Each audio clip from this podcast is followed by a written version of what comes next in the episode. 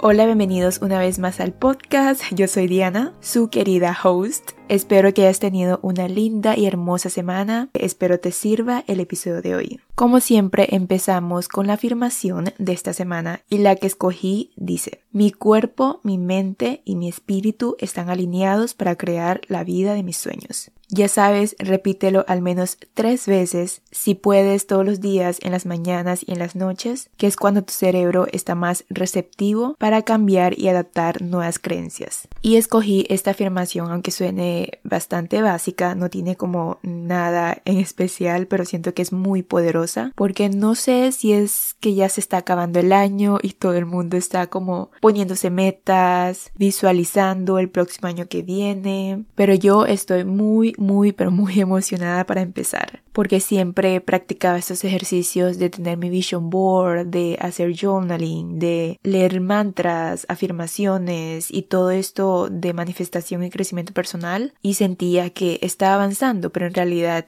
no porque no estaba tomando acción. Siempre estaba pensando, ay, el día en la que me mude, el día en la que ya esté en el lugar correcto, cuando tengo la cantidad de dinero para invertir en cierta cosa, cuando tenga más tiempo, lo cual esto llevó a una procrastinación por años, de verdad por años, y tomando el ejemplo de YouTube, yo grabé mi primer video de YouTube a mis 11 años, pero nunca me atreví a subirlo. Me grabé un video tutorial de un maquillaje para niñas y nunca lo subí, pero me parece demasiado chistoso que ese fue literalmente un sueño de mi niña interior. Entonces, ahora que ya tengo mi canal de YouTube y estoy muy agradecida y orgullosa por todo lo que he logrado, sin embargo, por todos mis miedos e inseguridades del pasado, y porque aún estaba sanando la relación conmigo misma, no era capaz de hablarle frente a la cámara, no era capaz de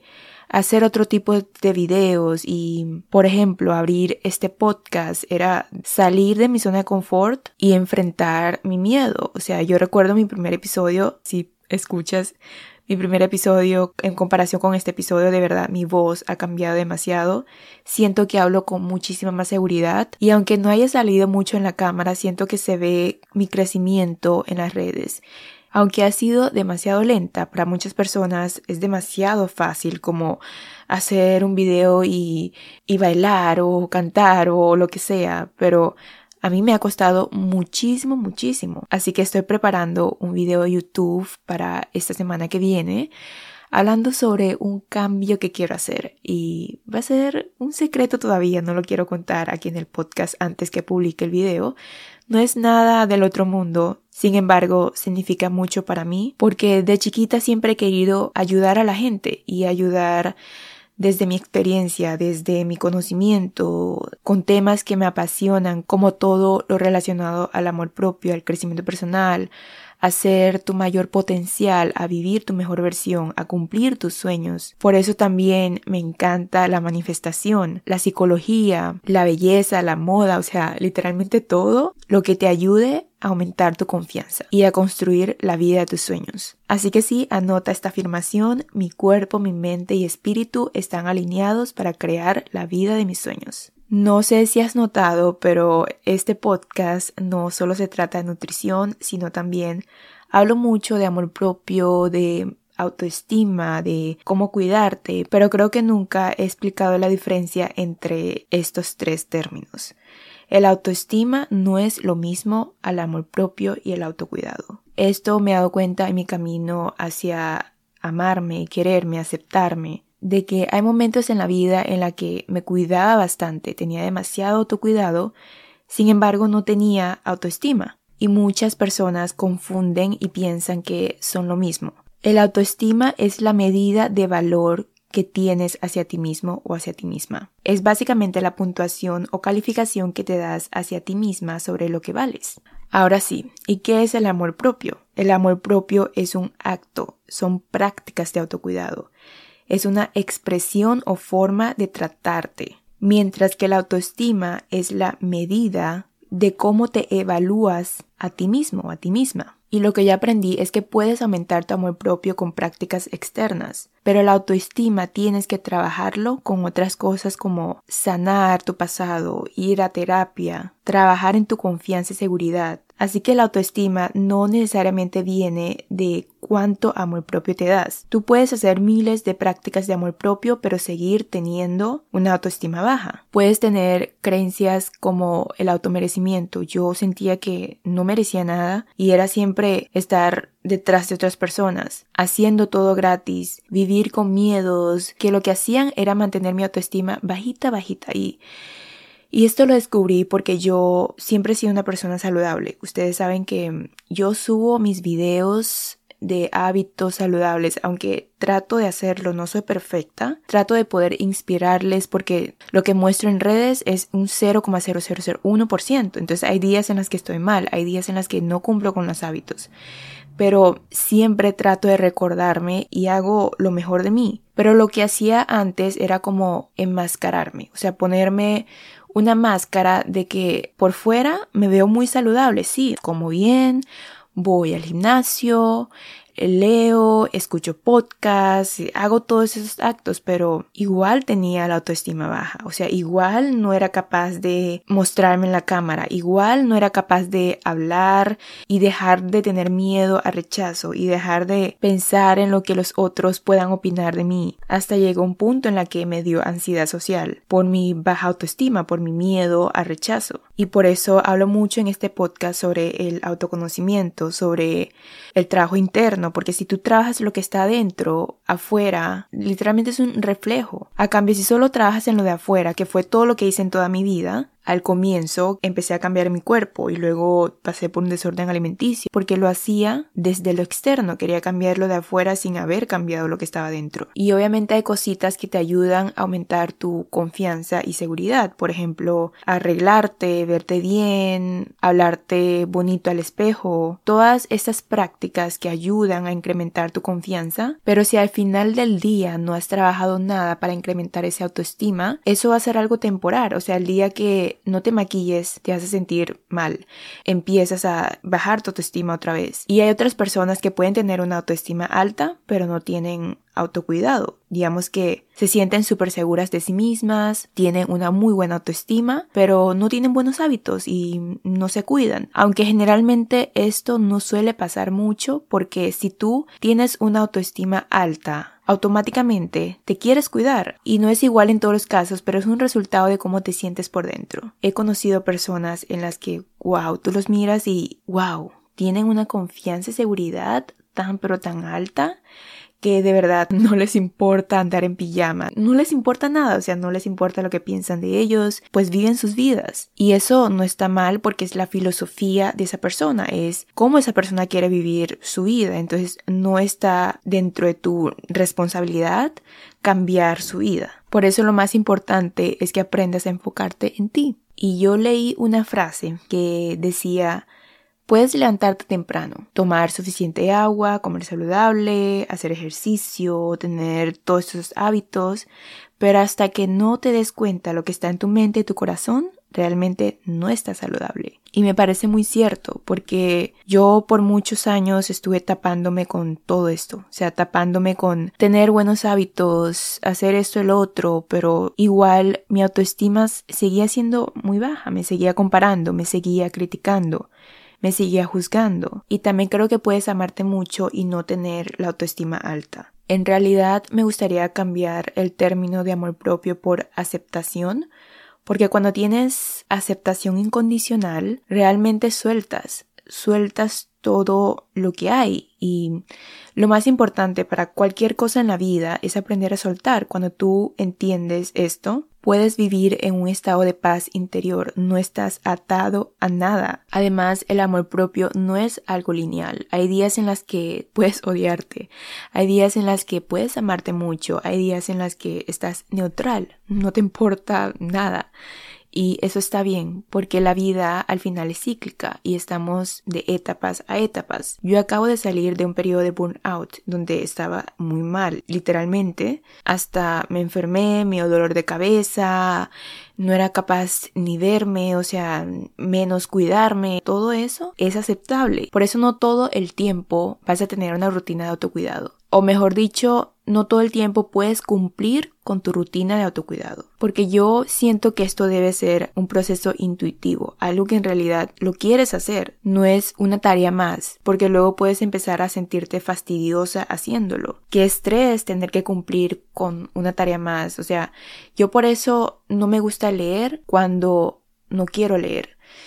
Y sé que suena demasiado contradictorio cuando quieres mejorar tus hábitos, pero la forma más fácil de hacerlo es hacerlo fácil, ¿cierto? Entonces, si no lo haces fácil, te va a producir mucho, mucho estrés y ansiedad y frustración, sobre todo cuando no lo cumples. Es como cuando haces una tarea en la universidad. Yo recuerdo cuando yo hacía las tareas de las materias que no me gustaban, era de verdad, era una pesadilla para mí y hasta le cogí odio. Yo recuerdo al principio cuando empecé la universidad y la carrera de nutrición, amaba esa carrera, pero luego me di cuenta que no me gustaba tanto y creo que le ha pasado a casi la mayoría de las personas porque nos ha tocado aprender de materias que no nos gustan y luego empezamos a cuestionarnos si realmente queremos estudiar esa carrera. Entonces, si quieres hacerlo de la forma ligera, haz las cosas porque quieres hacerlo, no porque deberías o debes hacerlo. Y sé que repito esto mucho, pero recientemente escuché una frase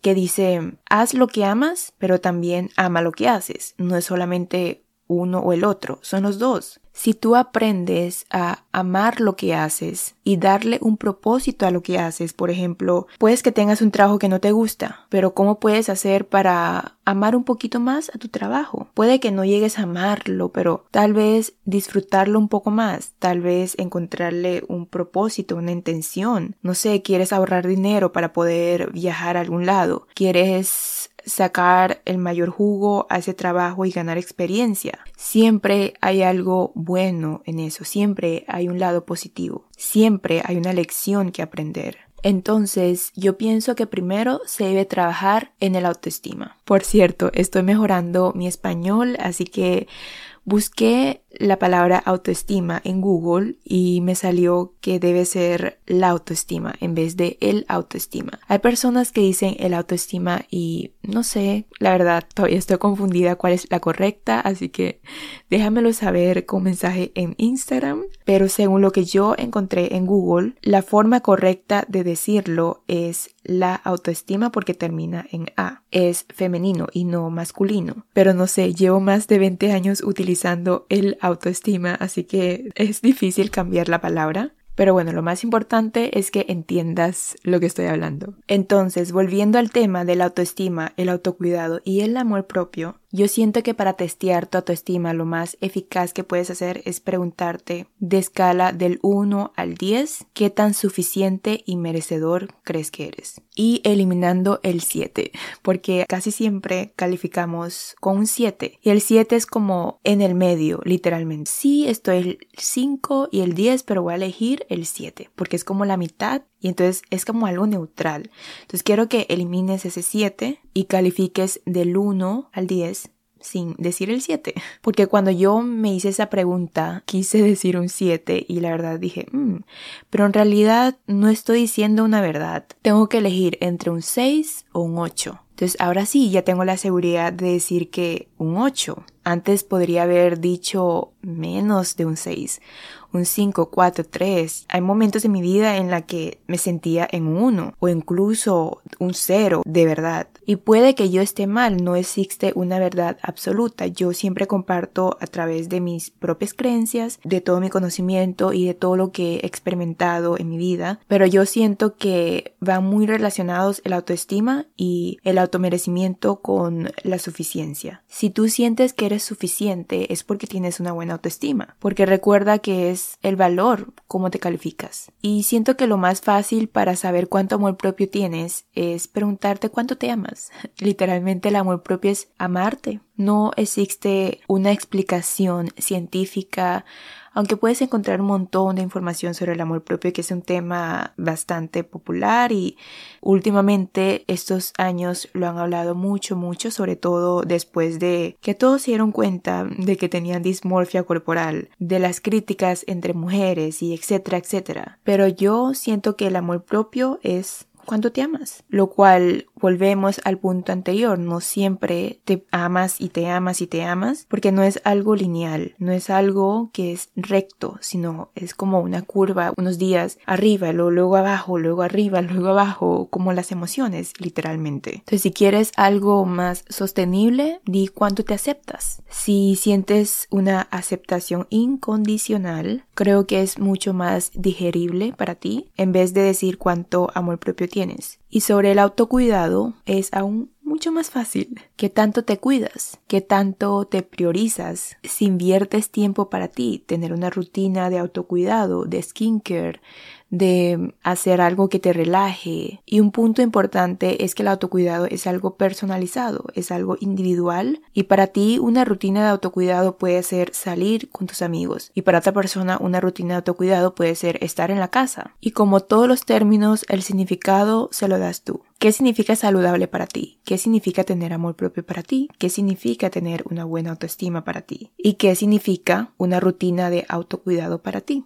Últimamente esto ha estado muy en tendencia sobre cómo romantizar tu vida lo cual es muy bonito y todo y yo lo aplico, pero al hacer esto automáticamente no significa que tienes amor propio y autoestima. Ojo, puede ser que sí y puede ser que no. Puedes estar confundiéndote, puedes estar en una posición como mi yo del pasado, en donde hacía todo para romantizar mi vida y cuidarme y hacer esto y lo otro y priorizarme y todo, pero al final mi autoestima cero, mi confianza y seguridad Y si escuchaste mi episodio sobre mi relación con el cuerpo, ahí conté que al principio yo lo hacía desde el miedo y la inseguridad, cuando tenía una autoestima muy baja. Y por eso cuando yo logré un físico, y ahorita veo las fotos de antes yo digo, wow, está muy pero muy fit, tenía bastante masa muscular, la mayoría de las personas lo ponen como fit entre comillas. Pero cuando yo logré eso me di cuenta que mi autoestima no subió. Y ahora lo hago desde el amor. Ahora siento que me acepto tal y como soy, me amo también, tengo rutinas de autocuidado y aparte tengo una buena autoestima y por eso el resultado de mis acciones son basados en esas creencias que tengo hacia mí misma, de que soy suficiente, de que merezco una rutina saludable, de que merezco verme bien, me siento suficiente para crear la vida de mis sueños, crear mi mejor versión. Así que sí, estoy en un proceso de balancear todo porque siento que he ido mucho a los extremos en momentos en mi vida en donde solo me enfocaba en el amor propio, donde solo me enfocaba en el autocuidado, después solo enfocándome en la autoestima, cuando todos van en conjunto. Yo recuerdo cuando me enfocaba el año pasado solo en el amor propio, literalmente no me importaba cómo me veía. No me importa si me veo un poco más rellenita y no, ojo, no digo que está mal, Tampoco digo que tienes que estar saludable, entre comillas, para tener amor propio. Sin embargo, el año pasado estaba haciendo muchas meditaciones de amor propio, afirmaciones, vision board, todos los ejercicios y todo, pero estaba descuidando mucho de toda mi parte física. No me importaba si estaba disteñida, no me importaba si no me arreglaba, si solo utilizaba ropa negra y siempre caminaba mirando hacia abajo y no cuidar mi postura y todo esto que lo que transmite es inseguridad, a pesar de que tenía muy propio. Y yo en ese momento que tenía tanta envidia y sentía tanta resistencia más que todo, por eso me comparaba con las personas que se sentían súper seguras de sí mismas, que hacían unos maquillajes increíbles, que tenían un cuerpo hermoso, según lo que para mí era hermoso en ese momento. Outfits increíbles, guapísimas y fotografías en la playa posando, modelos. Y lo que yo aprendí de esa comparación es que yo misma quería hacerlo pero no era capaz de serlo. Y no me refiero a solo el físico, sino a la seguridad que transmitían. Entonces luego yo pensé, mm, ¿y qué pasa si yo también actúo de esa manera? Actúo como esas personas actúan. Ya tengo amor propio y solo me falta balancear el otro lado. ¿Qué hace una persona con una muy buena autoestima? Para mí se siente tan segura de sí misma que tiene un balance entre las energías femeninas y masculinas, tiene un balance entre trabajar adentro y trabajar afuera. Por esto no me gusta hablar de body positivity, porque hay muchas personas que no quiero ofender a nadie en este episodio, pero descuidan de su salud porque no les importa su físico. Puedes tener obesidad, puedes tener alguna condición que está relacionada con el peso y no significa que me amo mucho, entonces no voy a hacer nada para cambiarlo. Claro que sí puedes, porque tienes la creencia limitante de que si tienes esto no puedes tener lo otro, de que si tienes amor propio entonces no puedes tener un cuerpo que te guste. Si tu meta es estar fit, lograr un cuerpo fitness. ¿Qué tiene de malo eso? No tiene nada de malo. Es preguntarte desde dónde lo haces. ¿Lo haces desde el miedo y la inseguridad y la baja autoestima? ¿O lo haces desde el amor, desde la confianza y la buena autoestima? Ahora que ya sané mi relación con la comida, mi relación conmigo misma y con mi cuerpo, estoy preparada otra vez para volver a mi era fit, no obsesiva como antes, era una obsesión tremenda, sino que ya aprendí a lograr el equilibrio a tener un balance entre todos los aspectos en mi vida, no solamente la alimentación, el ejercicio, sino mi salud mental, mi salud emocional, mis relaciones, cosas materiales, disfrutar. Logrando ese equilibrio en mi vida es lo que me ayudó a elevar mi autoestima. Así que ahora lo hago porque lo disfruto. No lo veo como una tarea más que me obligue a hacerlo, como una dieta forzadamente, sino que, wow, es que tengo una meta y quiero lograrlo y lo disfruto. Entonces te invito a cambiar la mentalidad. Recuerda que todo se basa desde tu punto de vista, cómo ves el mundo, cómo es tu perspectiva, cómo son tus creencias. Si sientes que hacer un cambio en tu cuerpo, en tu estado físico en tu estado mental, emocional, va a aumentar tu confianza, hazlo. Todo esto es un proceso de prueba y error y no existe lo correcto incorrecto, lo bueno o lo malo, lo perfecto o lo no perfecto. Espero te lleves algo de este episodio, algo que te haya reflexionado, algo que te haya servido, porque mi propósito es ese. Mi intención con este podcast es que puedas abrir tu mente, porque una vez que tú abres tu mente, expandes tu mentalidad y dejas de cerrarte es cuando en verdad creces. Por eso me encanta, me encanta escuchar opiniones de otras personas que piensan, aunque sean críticas constructivas, y digo, mm, qué interesante. Hasta cuestionar mis propios pensamientos cuando estoy triste, cuando estoy enojada, cuando estoy feliz, cuando estoy emocionada. Me pregunto siempre, mm, ¿por qué me siento así? Pero qué interesante. Y no lo tomo personal. Así como cuando no tomas las críticas ajenas de forma personal, no debes tomar lo que tú mismo piensas de ti mismo personal. Recuerda lo que dije sobre el soltar, cuando tú sueltas todos tus pensamientos, sueltas todas tus creencias, sueltas tus emociones, que estás como atado a ciertas cosas, es cuando te encierras, es cuando no permites crecer y salir de tu zona de confort. Así que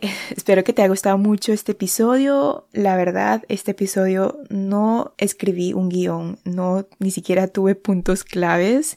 Este episodio es más que todo hablando desde mi punto de vista y bueno, también para retarme, porque luego me acostumbro a siempre tener un guion al lado, a siempre tener todo estructurado, a buscar el perfeccionismo, que eso también es otro punto. El perfeccionismo y la comparación es lo más que puede afectar tu autoestima. Cuando tú te comparas y tú quieres ser perfecta, es cuando para mí fallas, porque cada persona es diferente, no existe una persona perfecta, no existe tampoco una persona mejor que tú. Cuando tú te comparas es porque sientes que la otra persona es mejor que tú. Y nadie es mejor que nadie, tú tampoco eres mejor que la otra persona. Todos viven su propio proceso y por eso si quieres saber más un poco del tema de la comparación, tengo un episodio sobre eso para que la escuches. Y también un episodio sobre el autoestima, otro sobre la confianza, literalmente tengo episodios de todo. Así que espero de corazón te haya servido muchísimo y si te sirvió te agradecería un montón calificar este podcast, de verdad sería de mucha, muchísima ayuda. Dejar las estrellitas en Spotify o en Apple Podcast o en cualquier otra plataforma que me escuches. Y si, si en verdad lo quieres hacer, estoy más que agradecido. Es mi motivación para seguir sirviendo, para poder seguir compartiendo. Y bueno, te espero en mi Instagram o en todas mis redes sociales, arroba Diana Su. Ahí trato de leer todos sus y ver qué les pareció este episodio. Por cierto, estaré mucho más activa en YouTube, así que estate muy pendiente por allá. Y ahora sí, te deseo una feliz noche, feliz día, feliz tarde y nos escuchamos en la próxima. Bye.